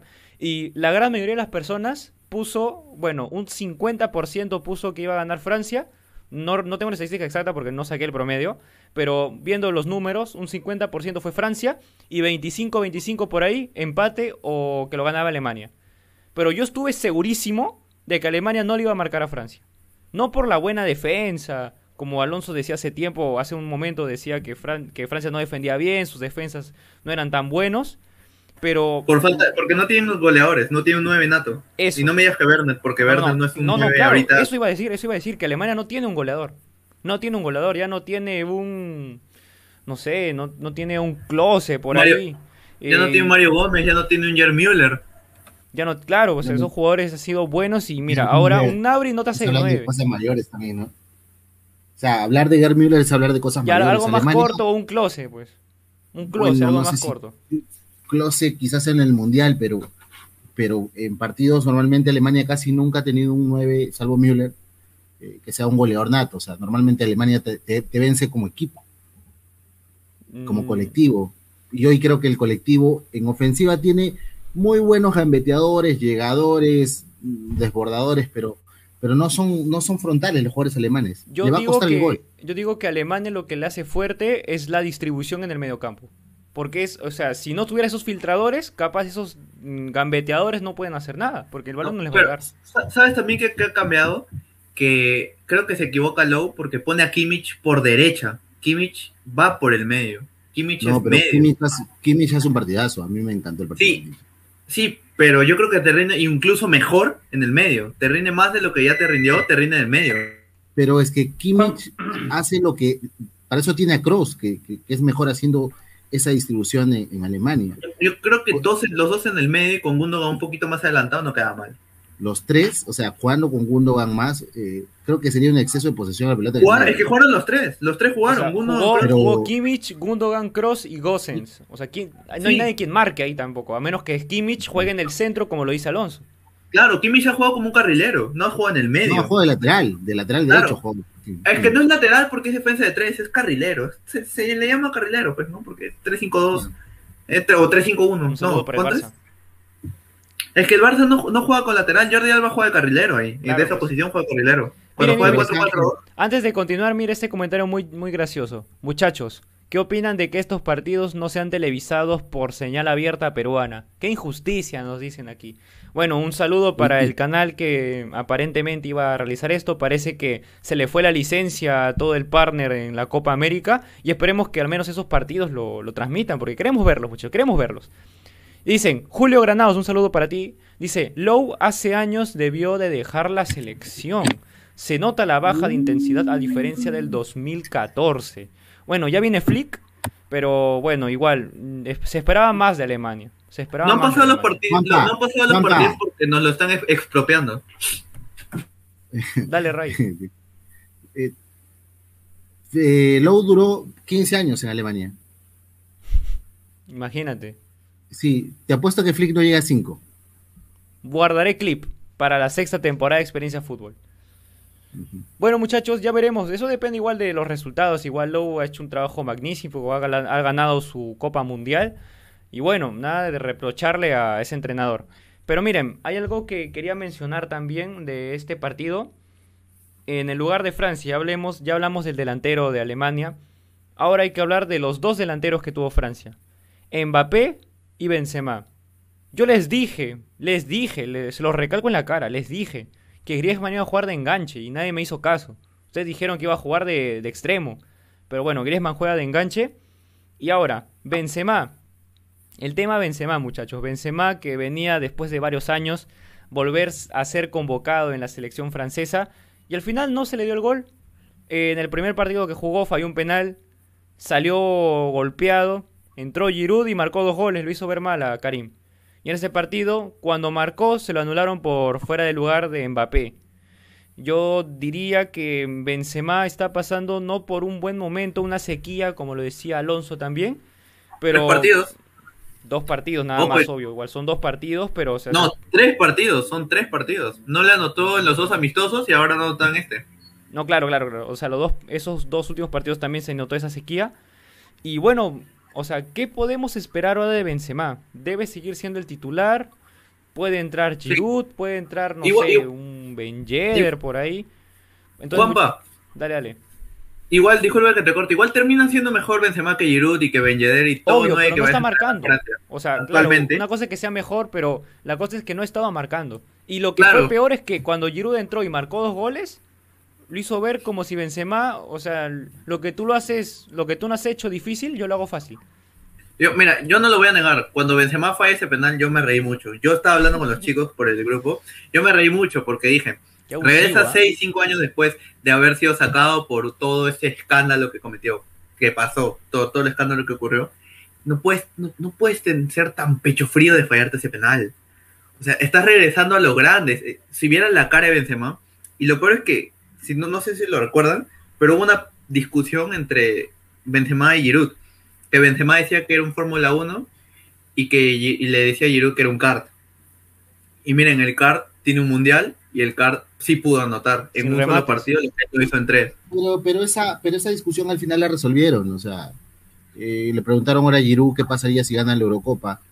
y Giroud dijo, me iría, con, me, iría con Benzema a, a, competir una carrera de karts. O sea, hay que, en su momento algunos jugadores por una cuestión de ego tienden a pelear, ¿no? Pero creo que hoy día eh, Benzema es, es el titular. El gol se le está negando, pero el gol va a llegar. Creo que la competencia es, en el grupo va a ser quién le hace más goles a Hungría. Portugal ya le hizo tres.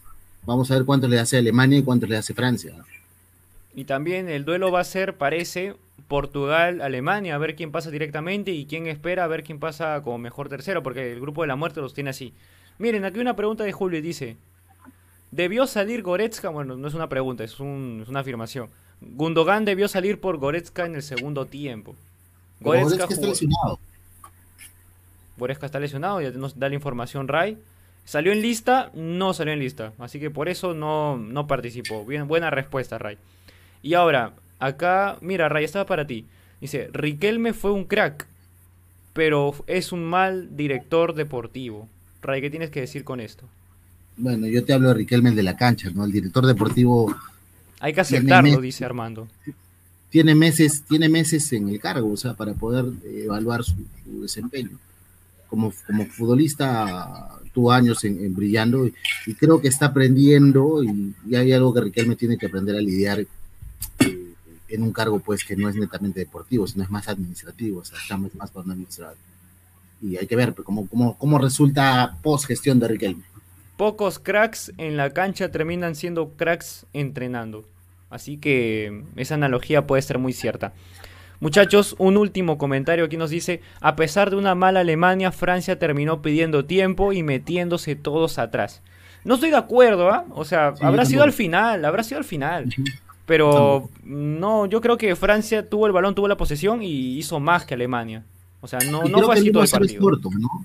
Creo que es uno, una, una, 1-0 es corto. Creo que si hubiese quedado 2-0 nadie decía nada un 2 a 0 hubiese sido más justo.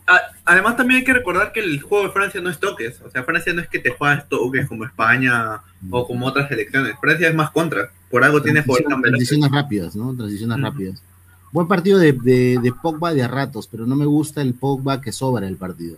Tiene ratos donde sobra el partido Pogba. Me gustó el partido Mbappé, ojo, me gustó el partido Mbappé, buen partido. A mí también. Pese a que le anularon, le anularon un golazo que le hizo a Neuer por offside.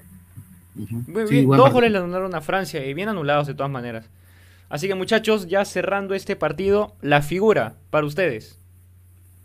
¿Qué dices tú, Ray? Me quedo con Griezmann. Griezmann de enganche. Griezmann por, no solo por enganche, sino por dónde jugó.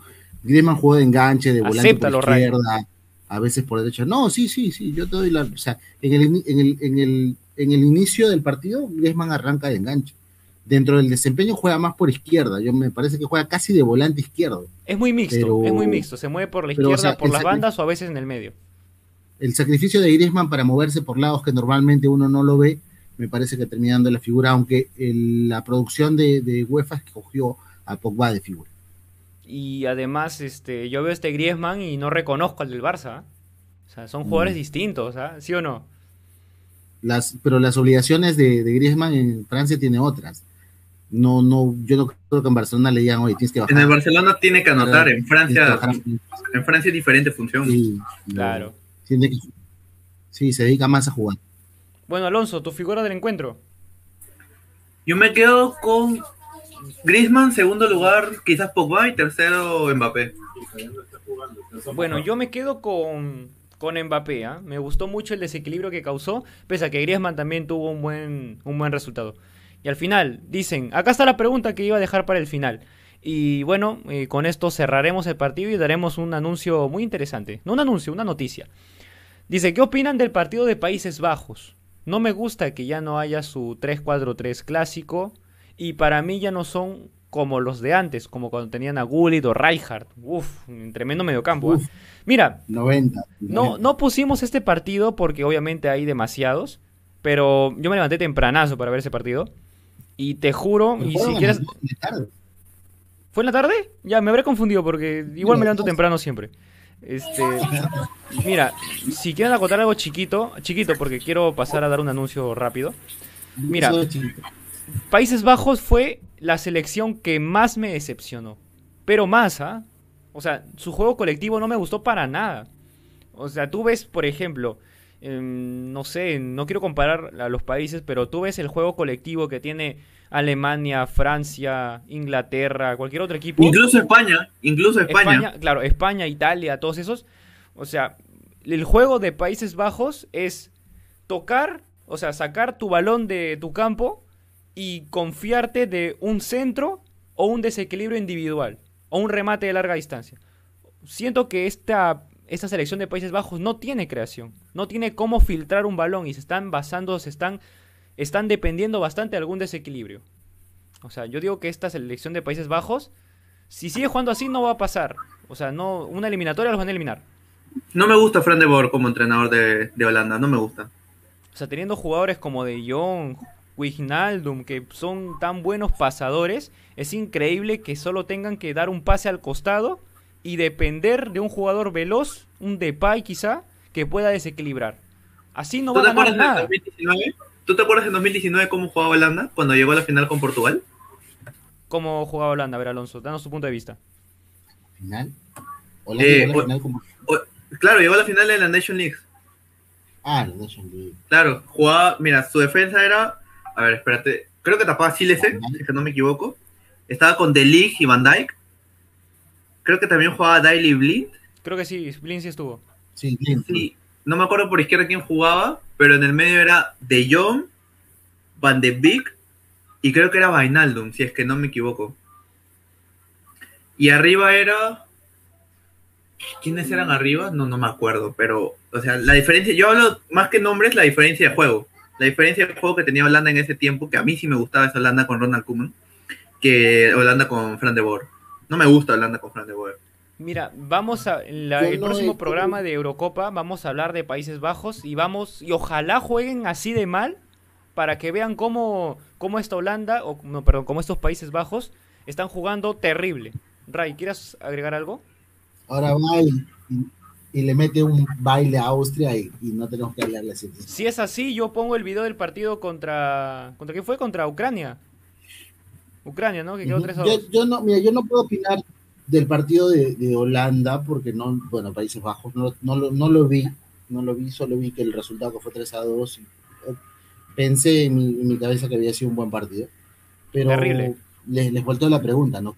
¿Quién fue el mejor, el mejor equipo de la primera, de la primera fecha de Eurocopa? Para mí Italia. Está entre Italia y Bélgica, para mí. Entre Italia y Bélgica. Yo creo que mm, se lo daría. Yo creo que Italia. Yo creo que Italia incluso, ¿ah? No sé. Claro, Italia o Bélgica está para mí. Juego, ¿ah? Para mí está por juego Italia. Sí, yo también se lo doy a Italia. Yo también se lo doy a Italia porque también le gana a Turquía, que tampoco es fácil. Bueno, muchachos, hemos llegado al final del programa. Muchas gracias a todos. Pero no se vayan, no se vayan porque quiero mostrarles un contenido inédito y exclusivo. Como algunos recordarán, el programa, el canal en general hizo un sorteo de un álbum de la Copa América y tenemos imágenes exclusivas de nuestro querido panelista José Cabanillas el Jeque, que fue personalmente en bicicleta, en bicicleta, lejos, ¿ah? lejos fue, a entregar el álbum con todas las figuritas que nos había, que les había prometido Experiencia Fútbol. Acá tenemos las imágenes de nuestro panelista haciéndole entregar el álbum a nuestro ganador. Ganó Joaquín Benavides. Si pueden ver el video, hizo un tremendo spam y por eso en la ruleta que también está grabada en el programa anterior. Obtuvo su recompensa. Y ahí José le hace la entrega, empieza a contar uno, dos, tres, así los goles que le van a meter a, a Hungría en esta fase de grupos de Eurocopa. Así que hace la cuenta, 20 figuritas, ahí lo recibe Joaquín y bueno, esto es prueba de que Experiencia Fútbol sí cumple, así que suscríbanse porque van a haber muchos más sorteos. Josué ya prometió que iba a regalar un pase a la final de la Copa América. Así que muchachos. Alonso, Alonso, iba a entregar Alonso, perdón, Álvaro iba a entregar un, pase a la final de, la Eurocopa, creo, a la gente de Experiencia Fútbol. Miren, ¿qué les pareció la ceremonia de inicio con Totti allí presentándolo? Ray, para ti. No, sí, ya Francesco es elegante siempre donde va, ¿no? Verlo a Totti no vaya es sinónimo de fútbol. Sinónimo de fidelidad también. Y bueno, muchachos, hemos llegado al final. Ray, espero que la hayas pasado muy bien y ya nos estaremos viendo para hablar de las segundas jornadas tanto de Copa América como Eurocopa.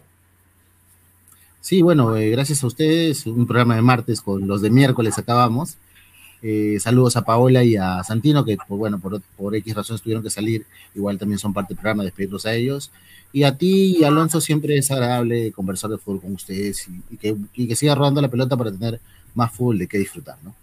Alonso Villus, espero que la hayas pasado muy bien, pero antes de despedirnos dijimos la tabla de posiciones.